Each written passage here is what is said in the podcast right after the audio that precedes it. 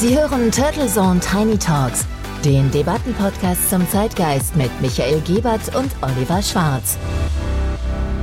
Guten Morgen und herzlich willkommen zur Episode 28 der Turtle Zone Tiny Talks. Mein Name ist Oliver Schwarz und ich freue mich auf eine neue 20 Minuten Zeitgeistdebatte mit meinem Co-Host Dr. Michael Gebert. Servus Michael, bist du bereit für das letzte Gefecht, zu dem Karl Lauterbach gerade sensibilisiert, in den Tagen nach dem Beben um die geplante Osterruhe? Guten Morgen, Oliver. Was für ein Einstieg in diese neue Woche. Die Mutanten gehen durch wie die Butter durch das warme Messer und die Republik ist geteilt in einen Heavy-Metal-mäßigen Kopfschütteleffekt über das weitere holprige Handeln der Krisenmanager in Bund und Land und ein Huldigen gegenüber einer Kanzlerin, die sich entschuldigt. Zu welchem Lager gehörst du denn? Zu keinem der beiden Lager. Weder hat Angela Merkel sich für ihre Politik ja wirklich inhaltlich entschuldigt, noch hätte sie es meiner Meinung nach auch tun müssen. Nicht die Sorge um die Gesundheit der Bürger ist kritikwürdig und auch nicht unbeliebte, strenge Maßnahmen rund um unser Osterfest, sondern was es ja nach wie vor zu kritisieren gilt und für das die Kanzlerin am Ende natürlich eine Mitverantwortung hat, die sie im Übrigen selbst sehr wohl kennt und auch nicht ernsthaft bestreitet, ist dieses lähmende Verantwortungsvakuum und die mangelnde Performance in der Pandemiebekämpfung im Spannungsfeld zwischen Bund, Ländern, Gemeinden und Bürgern. Die gescheiterten Pläne um die Osterruhe sind nicht ein besonderer entschuldigungsbegründender inhaltlicher Fehler, sondern wiederum so ein symptomatisches Beispiel für eine seit Pandemiebeginn irrlichternde Politik, die derzeit in einer ja spürbaren Politikmüdigkeit mündet. Zu wenig mutig, zu wenig pragmatisch, immer nur sehr kurz gedacht und auf Sicht. Und wenn man die gesamte letzte Woche mal betrachtet, hat sich die Kanzlerin ja eher für ihre Schwäche entschuldigt, die eitlen Ministerpräsidenten in den Ländern nicht viel eher in die Schranken gewiesen zu haben und mit Mut und Visionen so eine einheitliche Pandemie-Krisenpolitik durchzusetzen. Und sie hat sich mit ihrer Entschuldigung selber ja auch ein wenig ein wenig befreit, so wirkte es zumindest. Also sie wirkte wirklich danach befreit, kämpferischer und während die Ministerpräsidenten sich alle beeilt haben, sich ihrerseits so in nacheilenden Entschuldigungen zu überbieten. Und die Botschaft war doch immer überall.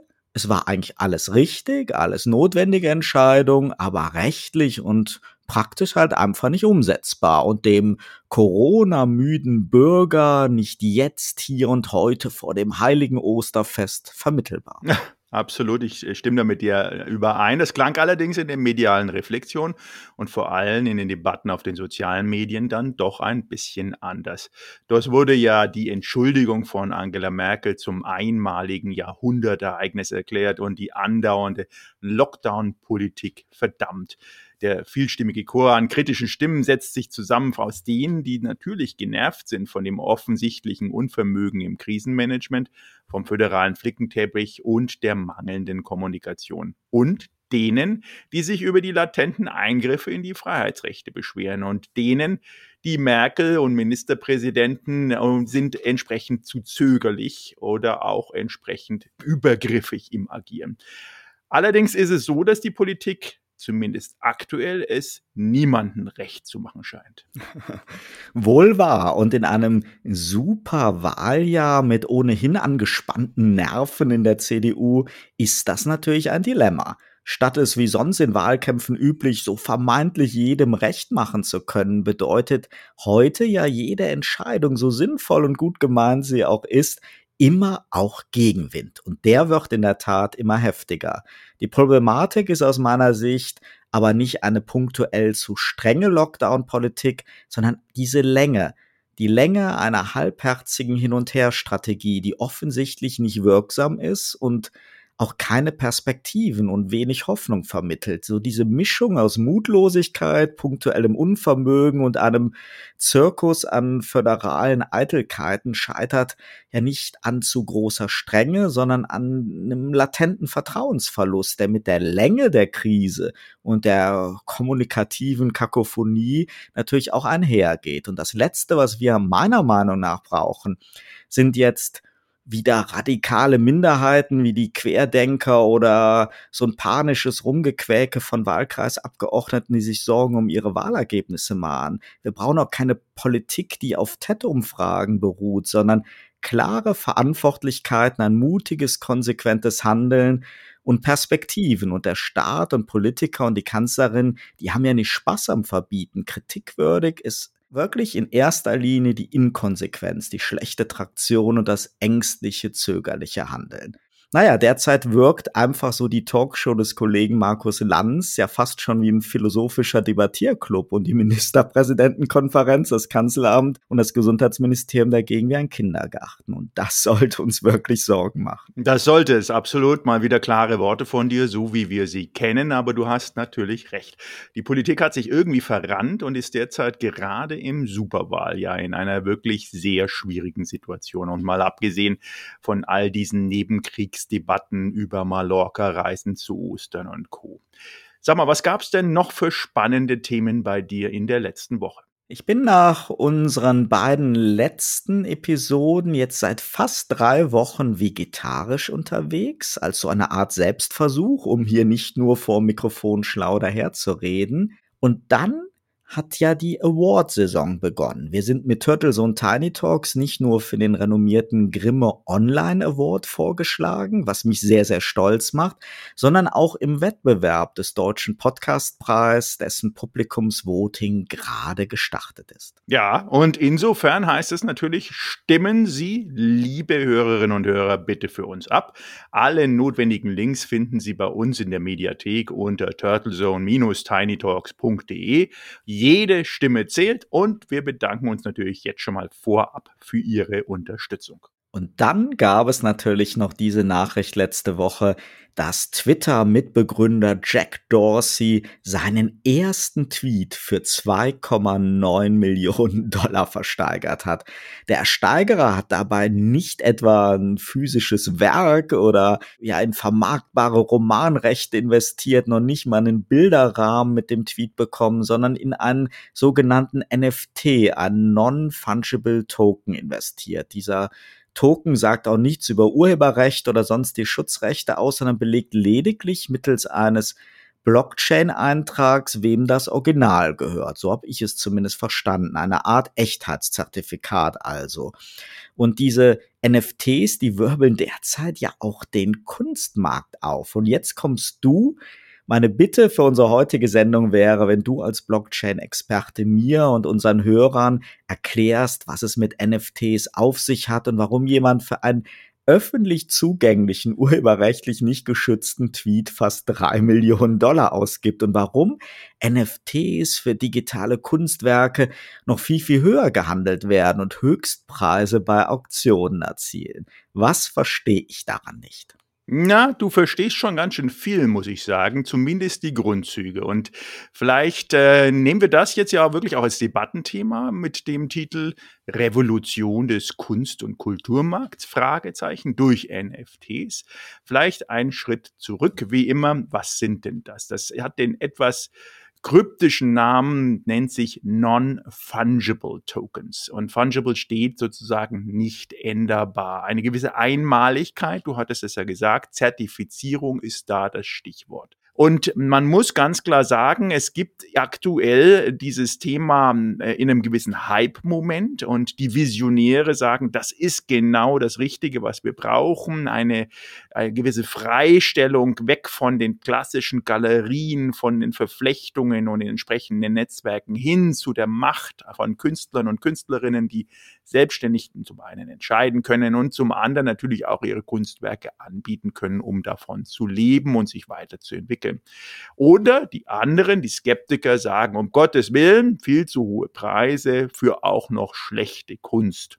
Aber wie immer ist es natürlich alles sehr subjektiv und die Kunst liegt bekanntlich im Auge des Betrachters. Aber Spaß zurück, vielleicht eine kurze Erklärung. Blockchain, wissen wir ja, ist ja nicht nur durch die Presse gegangen als extrem umweltschädlich durch den hohen Stromverbrauch, aber man muss dazu sagen, auch technisch ist das sozusagen dann die Proof of Work. Allerdings gibt es da ja entsprechende Verbesserungen. Also lass uns nicht abschweifen in den Stromverbrauch von Blockchain, aber die Blockchain ist die Grundlage dieses Phänomens, was wir heute besprechen. Das heißt, wir transferieren anscheinend unabhängig von Mittelmännern Rechte.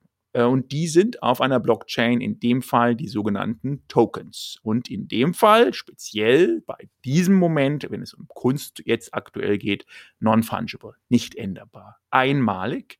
Diese Echtheitszertifizierung liegt bei, in dem Fall für, bei dir als Käufer. Auf der anderen Seite bei dem Künstler, der hat den sogenannten privaten Schlüssel, Private Key auf Englisch, der dieses Kunstwerk als solches im Echtheitsmodus ausmacht. Machen wir ein Beispiel dran. Nehmen wir mal an, du würdest digitale Kunst machen, würdest dieses Kunstwerk einmalig gestalten mit diesem Token. Das würde verkauft werden für die Summe X immer natürlich oft auch in Kryptowährung, zum Beispiel in Ether. Und ich würde das kaufen und dann würde ich das weiterverkaufen. Dann könntest du als Künstler mit diesem privaten Schlüssel verifizieren, ja, das ist genau dieses Kunstwerk und nicht eine x-beliebige Kopie, die natürlich im digitalen Umfeld auch entsprechend oft angefertigt werden könnte zumindest. Und das Verständnis ist natürlich jetzt weltweit begrenzt. Auf der einen Seite eh schon, weil digitale Kunst jetzt nicht unbedingt Mainstream ist und auf der anderen Seite, weil natürlich dieses Phänomen und die aktuellen hohen Werte und der Bullenmarkt auf all diese Kryptowährungen wie Ether und Blockchain sein weiteres tut. Wenn man sich die aktuellen Daten anschaut, liegen wir bei Blockchain immer noch über 50.000 US-Dollar für einen Token und bei Ether auch über 1600 US-Dollar für einen Token. Insofern hoffe ich, dass ich dir und den Hörerinnen und Hörern da zumindest mal eine kleine Einführung geben konnte, was da gerade für eine Revolution am Kunstmarkt wirklich auch aktuell vonstatten geht. Ich glaube, da, da wird da auch so vielleicht bei so einem Hype-Thema in der Berichterstattung oder in der Wahrnehmung ja auch einiges durcheinander gewürfelt. Ich verstehe ja, dass Kunst auch ein riesiger Investmentmarkt ist und es auch ja auch traditionell schon immer viele wertvolle Kunstwerke gab, die in tresorähnlichen Lagern aufbewahrt werden, statt an der Wand zu hängen. Und ich verstehe vor allen Dingen diesen Punkt mit den Zertifikaten, dass die eine wichtige Rolle spielen. Und soweit reicht natürlich meine Fantasie, das hast du ja gerade schön erklärt, dass die Blockchain-Technologie hier ein fälschungssicheres Zertifikat für die Einzigartigkeit eines künstlerischen Werks gewährleisten kann. Und ich kenne natürlich Computerkunst, die es ja schon sehr, sehr lange gibt. Und für mich sind das aber alles irgendwie verschiedene Baustellen, die jetzt teilweise so in dem Hype-Thema Kryptokunst irgendwie ja zusammengewürfelt werden. Was ich aber nur schwer nachvollziehen kann, ist, wenn man unter digitaler Kunst als dem neuen Hype versteht, dass ich alleine in ein Zertifikat mitsamt einer digitalen Datei investiere und die Aussage des Investors Anthony Pompliano, dass Kryptokunst im Gegensatz zur traditionellen Kunst nicht zerstört werden kann, halte ich irgendwie auch ein bisschen für blauäugig. Gerade digitale Dateien und Server sind ja doch viel anfälliger. Ich glaube kaum, dass wir noch Kunst aus dem alten Ägypten in den Museen hätten, wenn dafür eine digitale Datei noch tausend Jahre später hätte ausgelesen werden können müssen. Irgendwie habe ich da immer noch so ein bisschen so einen Knoten im Kopf bei dem ganzen Thema. Na, ich glaube, es ist kein Knoten, es ist ein, eine gewisse Skepsis und die sollte man auch haben, weil äh, einen, einen wirklich sehr validen Punkt, den du auch angesprochen hast, ist die Verifizierung. Und diese Verifizierung, ob das jetzt OpenSea oder irgendwelche andere Protokolle Protokolle sind, die darunter liegen, äh, erfordern natürlich immer auch Server, die das tun. Oder die sind vielleicht mannigfaltig vertreten, aber auch diese Server können ausfallen und manipuliert werden. Das heißt, es gibt keine hundertprozentige Sicherheit. Das ist absolut richtig. Vielleicht auch nochmal ein Punkt, das ist alles kein neues Thema. Also sogar der altbekannte FC Bayern, unser Rekordmeister hier in München, hat schon bereits vor einigen Jahren lizenzierte Non-Fungible Token Spielerkarten aller Basketballspielerkarten, allerdings digital, äh, mal ausprobiert und auch angeboten. Und die wurden damals für sage und schreibe 240 Ether, das sind ungefähr 35, 40.000 Dollar pro Karte gekauft. Und da gibt es einen Sammler, der die hat. Und die haben eine gewisse Einmaligkeit.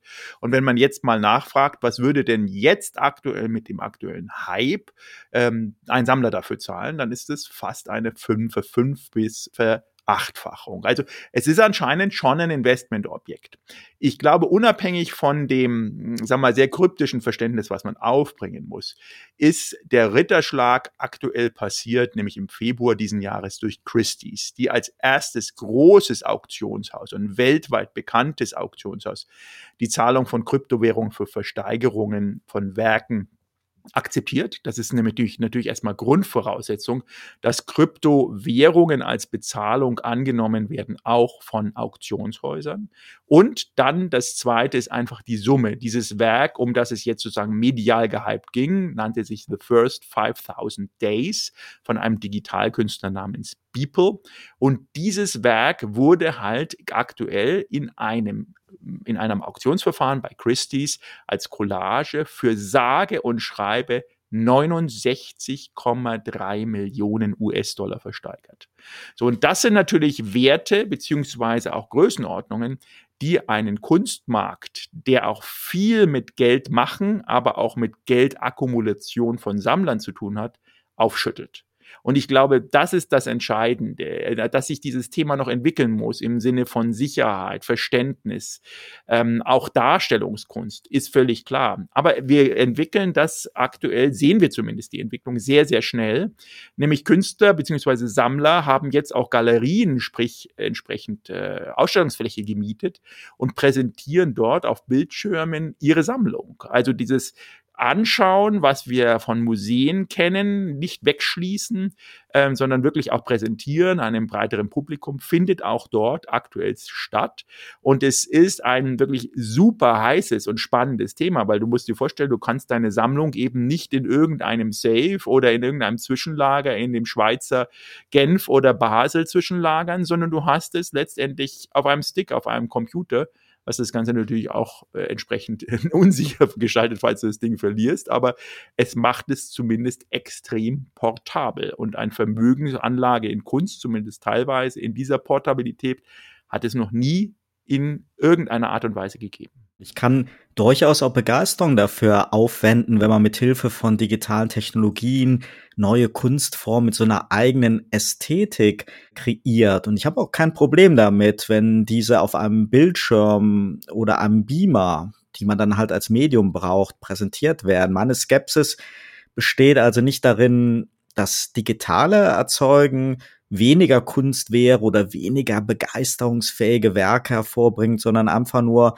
dass im Extremfall nicht in das physische Ergebnis oder eine ganze Digitalinstallation eines Künstlers investiert wird, sondern nur in diese rein digitale Datei. Da muss ich mich vermutlich erstmal an den Gedanken gewöhnen. Für mich bedeutet Kunst einfach schon die Wirkung in einem Raum. Deswegen ist das, glaube ich, auch sehr wichtig, was du gerade von Galerien erzählt hast. Ich kann mir die NFT-Tokens, so wie du sie geschildert hast, im Übrigen aber sehr gut bei der Verwertung und Lizenzierung von Fotos vorstellen. Da könnte es wirklich auch eine Revolution so für den Nachweis einer ordentlichen Lizenzierung und für die Überprüfung der erworbenen Rechte darstellen. Absolut. Und äh, der alte Spruch aus der Kunstwelt, wer gut verkauft, steigt auf, ist natürlich dort auch. Und äh, der Aufruf wäre vielleicht an unsere Hörerinnen und Hörer, was die davon halten. Wie lange hält dieser Hype an? Wann platzt diese Blase? Was passiert, wenn Kryptowährungen plötzlich einbrechen zum Beispiel? Wie werden die Galerien reagieren? Und was machen Künstler, die nicht im digitalen zu Hause sind? Fangen Museen an, zukünftig NNT, NFTs zu sammeln? Und wie reagiert natürlich der klassische Kunstbetrieb darauf, wenn die Qualität Qualität dieser digitalen Kunst zum Beispiel auch steigt. Also wir werden sehen und natürlich ist uns Ihre Meinung zu dem Thema wichtig über die entsprechenden Kanäle, die Sie auf unserer Seite finden. In jedem Fall ein spannendes Thema und trotzdem freue ich mich auf den nächsten Museumsbesuch. Ich freue mich auf meinen morgigen Turtle Zone Interview Podcast. Da habe ich den Ex-Bundesliga-Profi Timo Staffel zu Besuch im Studio, ganz physisch und nicht nur als Digitaldatei. Vielen Dank, Michael, für die Aufklärung in Sachen NFTs und dir und unseren Hörern eine tolle Woche. Und denken Sie dran, Ihre Stimme zählt. Voten Sie bitte für uns beim Deutschen Podcastpreis. Turtle Zone Tiny Talks, der Debattenpodcast mit Michael Gebert und Oliver Schwarz. Immer zum Wochenstart auf allen Podcast-Plattformen und auf turtlezone.de.